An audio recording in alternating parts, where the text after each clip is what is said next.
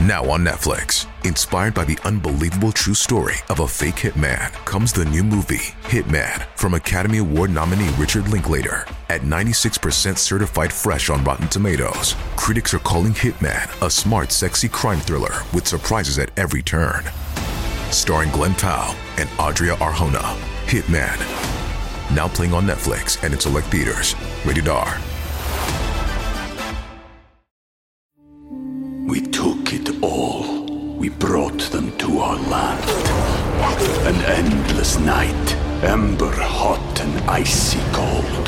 The rage of the earth. We made this curse. Carved it in the blood on our backs. We did not see. We could not, but she did. And in the end, What will I become? Senwa Saga. Hellblade 2. Play it now with Game Pass.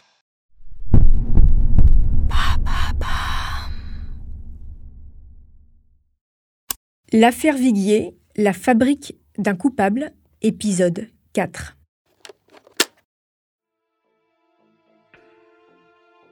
Ce 1er mars 2010, c'est un nouveau procès qui s'ouvre pour Jacques Viguier. Cette fois, il va devoir faire face aux jurés de la cour d'assises d'Albi. Les débats vont durer trois semaines.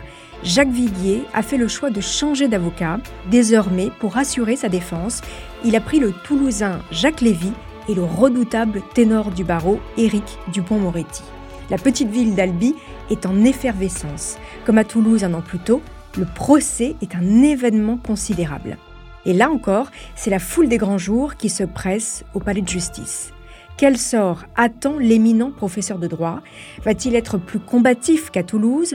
Sera-t-il condamné ou acquitté du meurtre de son épouse?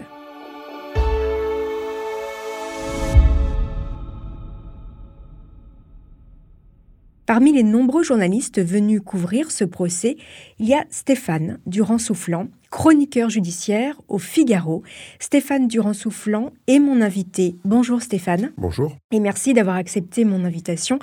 Stéphane, vous allez nous faire revivre ce procès qui vous a particulièrement marqué au point d'en tirer un livre, Disparition d'une femme, paru aux éditions de l'Olivier.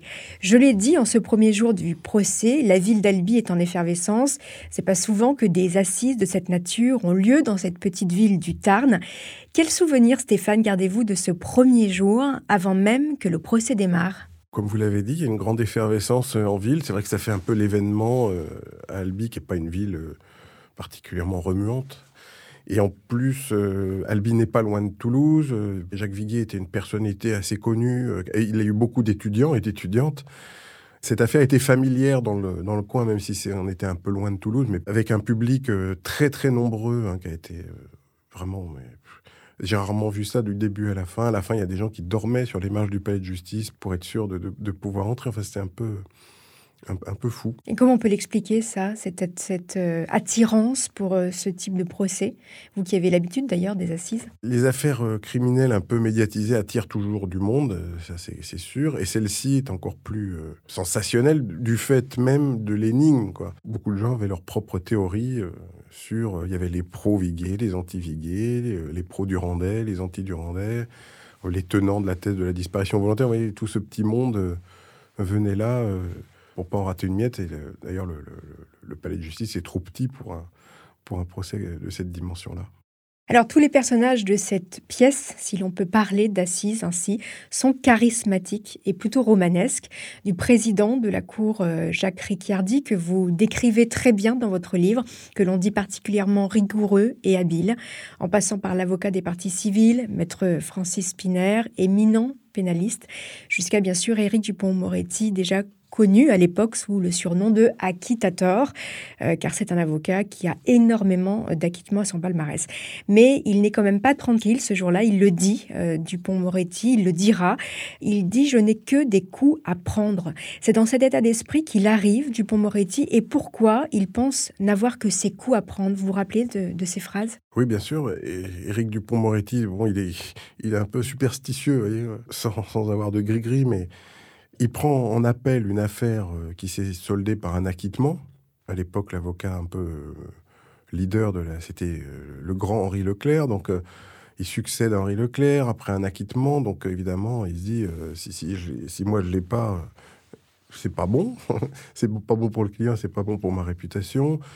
Le client a un autre avocat dont vous avez rappelé le nom au début de l'audience, qui s'appelle Jacques Lévy, qui est un avocat toulousain. Et entre les deux, il n'y a pas un courant euh, de sympathie euh, extrême. Ils ne sont pas en plus d'accord sur la stratégie médiatique. C'est-à-dire que Dupont-Moretti a décidé qu'il fallait ne rien dire, de refuser les, tous les commentaires, tous les micros qui se tendent, alors que l'autre, euh, en fait, n'a qu'une envie, c'est de briller et de, et de, répondre aux questions. Donc, on sent bien que, que l'attelage est un peu particulier. particulier.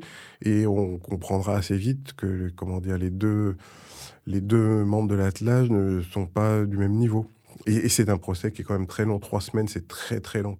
Alors, vous, vous racontez très bien dans, votre livre que les, jours passent finalement. Euh, tout le monde euh, a pris un petit peu ses habitudes. C'est comme ça dans les procès d'assises qui durent longtemps, comme vous le dites, avec toute la ville qui, commente au bar, euh, etc.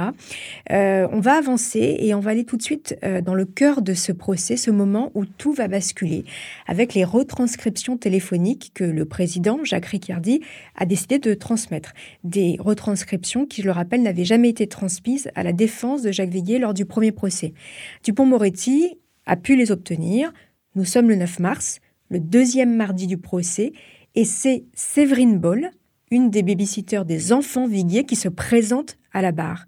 Stéphane, que raconte-t-elle? D'abord, pardon, un, mot sur ces écoutes, euh, ces fameuses écoutes judiciaires qui avaient été réalisées au moment de l'enquête. En effet, très curieusement, euh, aucune des parties n'y avait eu accès jusqu'à présent. Ces écoutes, on savait qu'elles avaient eu lieu, évidemment, puisque le, elles sont au dossier, en est fait mention, mais personne n'en avait écouté le détail. Le président Riccardi, comme vous l'avez dit, a décidé de les verser à tout le monde quelques semaines avant le début de, l'audience, si bien que les, parties se retrouvaient avec des heures et des heures, des dizaines d'heures d'écoute qui sont, euh, à première oreille, euh, euh, pas du tout intéressantes. C'est des, discussions. De... Entre qui et qui? Les personnages principaux de ces écoutes, c'est Jacques Viguier, sa mère, et euh, Durandet, l'amant, euh, de, de, Suzy.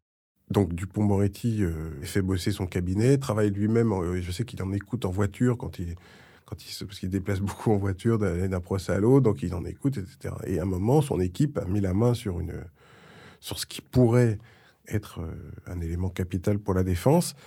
Et de manière très stratégique, il n'en a parlé à personne. C'est-à-dire que personne ne savait qu'il y avait cette histoire qui concernait la babysitter. Et quand la babysitter est appelée à la barre, donc ce fameux mardi, euh, personne ne s'attend du tout à un témoignage intéressant, puisqu'on l'avait vu à Toulouse, en première instance. Elle avait rien à dire. Elle gardait les enfants. Elle avait noté, je crois que les parents n'étaient pas, il n'y avait pas une très bonne entente, mais enfin, elle n'avait rien vu de notable. Donc, c'était vraiment une déposition de, de pure forme.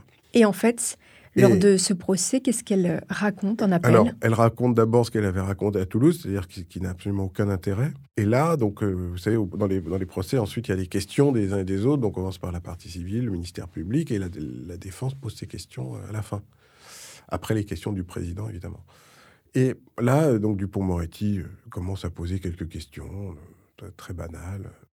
Sa fameuse technique de l'entonnoir, vous pouvez nous expliquer ce que c'est la technique de bah, l'entonnoir? Sa stratégie, elle plus le rapport de force, mais l'entonnoir, bah, c'est vous commencez à poser des questions très très larges, vous essayez de mettre, le, en, l'occurrence, le témoin un peu en confiance, etc. Mais enfin, on sent quand même très vite le ton de se durcir, et on le sent assez agressif avec cette pauvre babysitter, et on se demande bien pourquoi.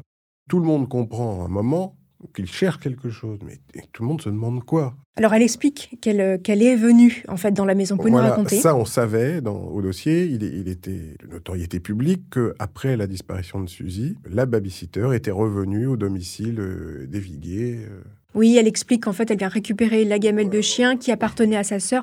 Une histoire un peu rocambolesque, on a du mal à y croire. Oui, enfin, on a du mal à y croire ou pas à y croire. D'ailleurs, ce qu'on va comprendre au moment de la révélation, c'est que et là, Dupont l'amène, Dupont-Moretti l'amène à un moment euh, quand il sent que le témoin commence à vaciller, parce que Séverine, la, babysitter, comprend bien qu'il la cherche, et il lui dit à un moment, euh, faites attention, madame, parce qu'on a des écoutes.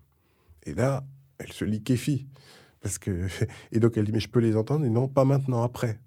Donc il, instaure là vraiment, il a, il, a mis le, témoin dans un étau et il serre la manivelle. quoi. Il lui demande s'il est venu euh, seul ou pas. En voilà à un moment, Francis Piner essaye de faire une diversion, je me souviens, il sent le danger, là, il sent le danger monter. Et Dupont-Moretti lui dit non, non, pas maintenant, plus tard, euh, laissez-moi tranquille. Et l'autre se rassied. Là, à ce moment-là, vraiment, l'avocat de la défense a mis la main sur l'audience et on sent qu'un rouleau compresseur est parti. Et peu à peu, la babysitter va avouer qu'elle n'est pas allée une seule fois dans la maison, mais plusieurs fois. Après Et la disparition Après de la Suzy. disparition de Suzy, évidemment, parce qu'avant, surtout qu'elle y est entrée avec Olivier Durandet, à sa demande à lui, un certain jour, alors qu'il n'y avait personne dans la maison. Elle euh, lui a ouvert la porte puisqu'elle avait les clés en tant que, que babysitter. Et ils ont euh, euh, fureté un peu partout à la recherche, euh, officiellement, d'indices qui pourraient aider l'enquête. Bon. Évidemment, ça fait l'e- l'effet d'une bombe parce que immédiatement, et le président ensuite va reprendre le questionnement et reprendre le témoin. À ce moment-là, ce que Dupont-Moretti induit comme idée, c'est que Olivier Durandet est rentré. Il y avait rencontré Jacques Viguier, qui lui avait même fait un café. Mhm. Il y avait une scène assez surréaliste, puisque euh, Jacques Viguier, à ce moment-là, apparemment ignorait totalement que cet homme était l'amant de sa femme, puisqu'il l'a appris lors de sa garde à vue. Et donc, euh, Durandet vient voir en disant Est-ce que je cherche Parce que c'était son ami de tarot. Donc, j'ai regardé si euh, Suzy aurait pas laissé quelque chose. Il dit Bah oui, vas-y, regarde, je te fais un café. Par contre, cette deuxième visite avec la babysitter, elle est totalement inconnue. Dupont-Moretti s'en est rendu compte sur la base d'une écoute où, il- entre les deux, Durandet et la babysitter, où l'un des deux dit quand on est revenu dans la maison, il fallait vra- vraiment l'entendre ce re, parce que c'est de sur ce re que repose tout. Et donc là, la question c'est Le diable est dans le détail, lors, exactement, lors de cette visite, Olivier Durandet a-t-il dissimulé dans l'armoire de l'entrée le sac à main de Suzy? Pour faire croire qu'elle était bien rentrée chez elle le soir de sa disparition Si elle est rentrée dans la maison, si elle est rentrée chez elle même tard, ça veut dire que le coup s'est passé dans la maison. Et ce sac à main a été retrouvé de manière totalement euh, inopinée. euh, lors de la perquisition, elle ne rangeait jamais son sac à main à cet endroit. Et ce sac à main contenait les clés. Alors vous allez dire, ben oui, alors pourquoi s'il avait les clés, pourquoi la babysitter? Eh ben, le- la réponse est simple, et le président d'ailleurs a très bien ré- résumé la chose, c'est que si c'était pour dissimuler un indice accablant pour Jacques Viguier, certes, euh, Durandet aurait pu entrer et, et ouvrir la porte, mais il n'aurait pas pu la refermer à clé en sortant. Et en y allant avec la babysitter, Elle qui avait les clés. donc ni vu ni connu, on ouvre la porte, on verrouille la porte, et quand Viguier rentre chez lui, il ne se rend absolument pas compte que la porte a été déverrouillée.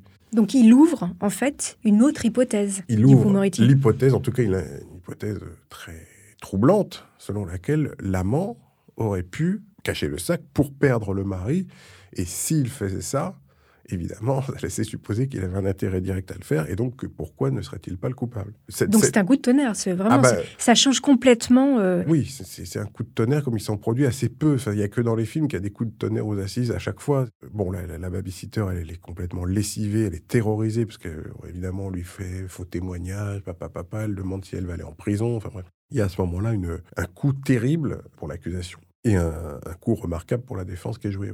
Et alors suite à ça, parce que c'est comme c'est loin d'être anodin, Olivier Durandet, l'amant, lui est placé en garde à vue. Pour quelle raison? Alors, lui, il est placé à ce moment-là en garde à vue pour subornation de témoin, parce que euh, il a été révélé que lui devait déposer un certain jour. Mais il était là pendant le procès euh, à l'extérieur et on l'a vu, il a été vu en train de, de- de déjeuner, si je me souviens bien, dans un bistrot, bah, un jet de pierre du, du palais de justice avec des témoins.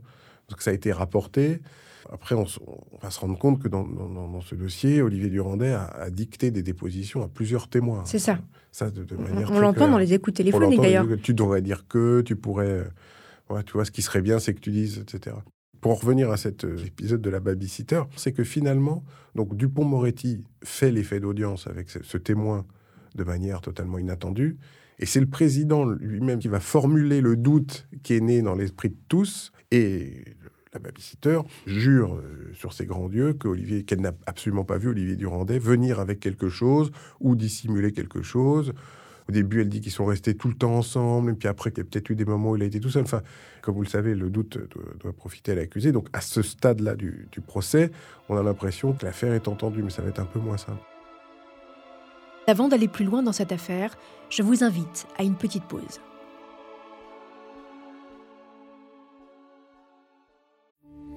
We took it all. We brought them to our land. An endless night, ember hot and icy cold. The rage of the earth. we made this curse. Carved it in the blood on our backs. We did not see. We could not, but she did. And in the end, What will I become? Senwa Saga. Hellblade 2. Play it now with Game Pass. Olivier Durandet, lui, donc reste clairement dans sa position, euh, celui qui cherche, celui qui aide les enquêteurs, mais celui, aux yeux de beaucoup d'autres, qui pollue l'enquête quand même. Il a pollué l'enquête pendant des années. Alors, Olivier Durandet, d'abord, il faut, ce qui- ce qu'il faut bien dire, ce qui est important de rappeler à chaque fois, c'est que cet homme n'a jamais été soupçonné officiellement de quoi que ce soit. Il n'a jamais été mis en examen, il n'a jamais euh, fait l'objet de poursuites, bon, à part cette sorte de subordination de témoins après, mais sur le sur l'enquête elle-même, sur la disparition et le meurtre de, de, de Suzy Viguier, il n'a jamais été un potentiel coupable aux yeux de la justice. Comment on peut l'expliquer? Parce que c'est quand même la dernière personne qui a vu Suzanne Alors, Viguier.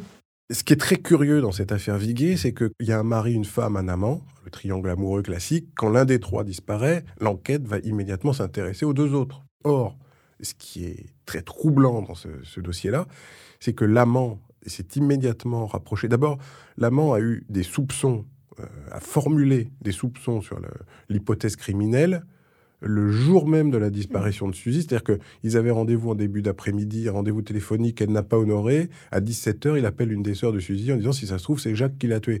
Ce qui est très curieux. Déjà, le pourquoi c'est ce, ce, ce- ce- s'alarmer à ce point-là alors qu'il n'y a pas dans le dossier de traces de menaces de Viguier qui aurait dit je vais te tuer, j'en ai marre. Bref. Dès le début, il est sur la piste, il met tout le monde sur la piste d'un crime. Il va en effet se rapprocher des enquêteurs, nouer avec les enquêteurs une relation extrêmement proche, extrêmement étrange à ce point-là. Il y a une écoute notamment qui est absolument hallucinante qu'on a entendue, où euh, il parle au, responsable de l'enquête, qui est un commissaire divisionnaire, et il lui dit euh, Oui, je suis embêté parce qu'il y a des affaires à moi dans la maison, mais là, elle est, sous, elle est fermée, elle est sous-scellée. euh, et si j'entre pour les récupérer, est-ce que c'est embêtant? Et le policier, fou, un des pontes de la PJ toulousaine, lui dit bah, Officiellement, c'est une violation de domicile, mais bon, pas vu, pas pris. Finalement, euh, l'avocat général réclame euh, quand même 10 à 15 ans contre Viguier, sans trop y croire. Vous racontez vous-même, il fait une euh, voilà une plaidoirie un peu plate. Dans sa plaidoirie, en revanche, Dupont-Moretti interpelle les jurés en disant demain ça peut être vous et il n'y a rien dans le dossier. Le matelas, oui, bon, quelques gouttes de sang.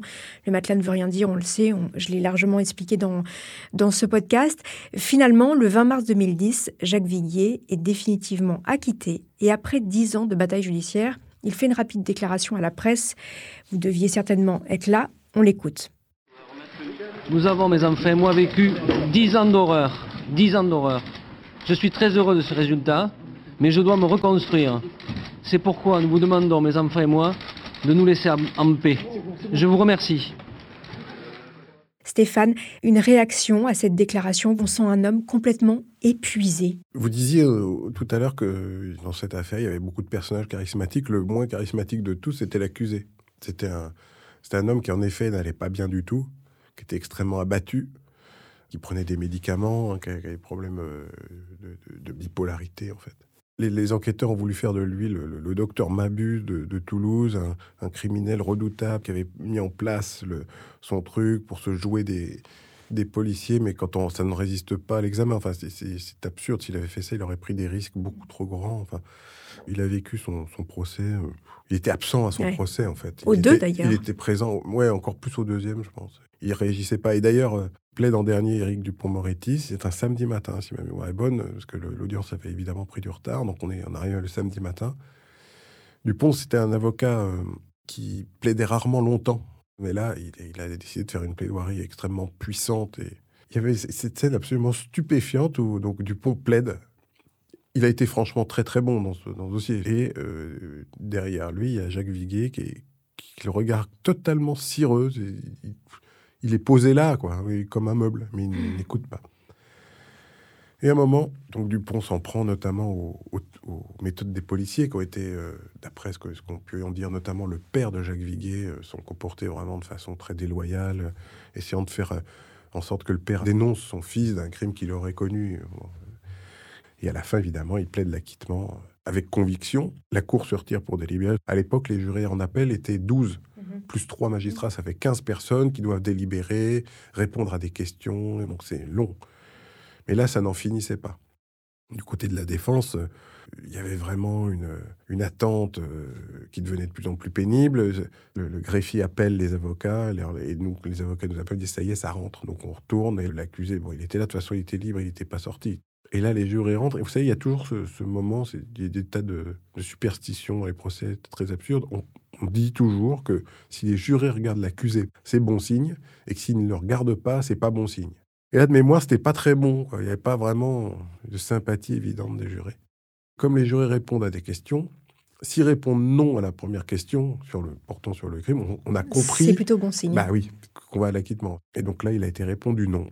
Et là, évidemment, on s'est dit bien joué, quoi, parce que c'était pas, pas gagné. Par conséquent, vous êtes acquitté. Et là, il y a quand même une réaction de la part de Viguier? Alors là, il- oui, c'était pas le gars qui, on se doutait bien qu'il n'allait pas euh, sortir une banderole, euh, vous voyez, pour dire, euh, ouais, je vous l'avais bien dit. Dupont-Moretti était extrêmement ému. Euh, Je me souviens très, très, très ému, comme dans au moment des, des acquittements comme ça, dans des grands acquittements qu'il a décrochés. En général, il est. Viguier a fait la déclaration que vous avez dite et ses enfants étaient très contents. Ils, a- ils avaient fait le pari qu'il y avait un acquittement, ils iraient se baigner dans la fontaine de la place.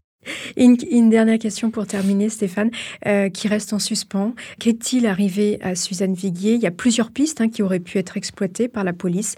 Rapidement, Stéphane, quelles sont-elles, ces pistes qui n'ont pas été exploitées? Première piste. Alors, la cour d'assises a quand même dit que c'était un homicide. Euh, officiellement, Suzanne Viguier a été victime d'un crime. Donc, bah, hypothèse, euh, évidemment, c'est quelqu'un d'autre qui a commis ce crime, mais qui? Et deuxième hypothèse, la cour d'assises s'est trompée sur ce point et Suzanne Viguier est partie euh, volontairement du domicile euh, euh, pour aller on ne sait où et personne n'a jamais retrouvé trace d'elle ce qui paraît euh, difficile euh, à admettre, surtout à notre époque, avec les, les, vidéos, les vidéosurveillances un peu partout, les, les, les, les, les traquages numériques, vous voyez, ça paraît difficile. Mais voilà, de toute façon, on ne saura euh, probablement jamais ce qui s'est passé. vous, vous avez une opinion? Ça n'a aucun intérêt. Mais vous en avez une? Bah forcément, tout le monde en a une, non? Alors, est-ce que vous pouvez nous la donner quand même? Non. Même si c'est pas Bah, la bonne bah, mais non, mais moi, je, je suis chroniqueur judiciaire, donc j'ai suivi le procès. L'accusé a été acquitté à deux reprises, ce qui n'est pas donné à tout le monde.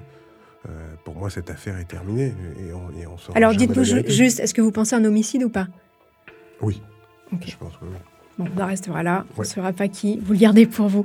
Merci Stéphane Durand-Soufflant de nous avoir fait revivre ce procès en appel de Jacques Viguier. Je rappelle que vous êtes journaliste, chroniqueur judiciaire pour le journal Le Figaro et que vous avez signé aux éditions de l'Olivier Disparition d'une femme sur cette affaire qui a marqué les annales judiciaires. Merci Stéphane.